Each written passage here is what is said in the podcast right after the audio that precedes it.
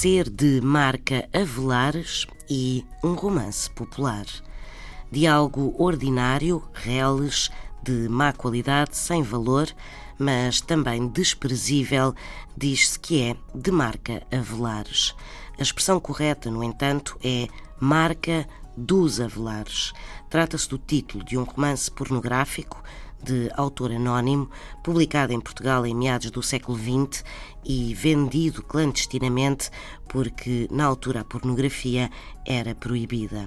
Por se tratar de uma publicação pornográfica, começou-se a designar por marca dos avelares tudo o que era ordinário, passando depois para tudo o que remetia para algo reles, vil, sem qualidade.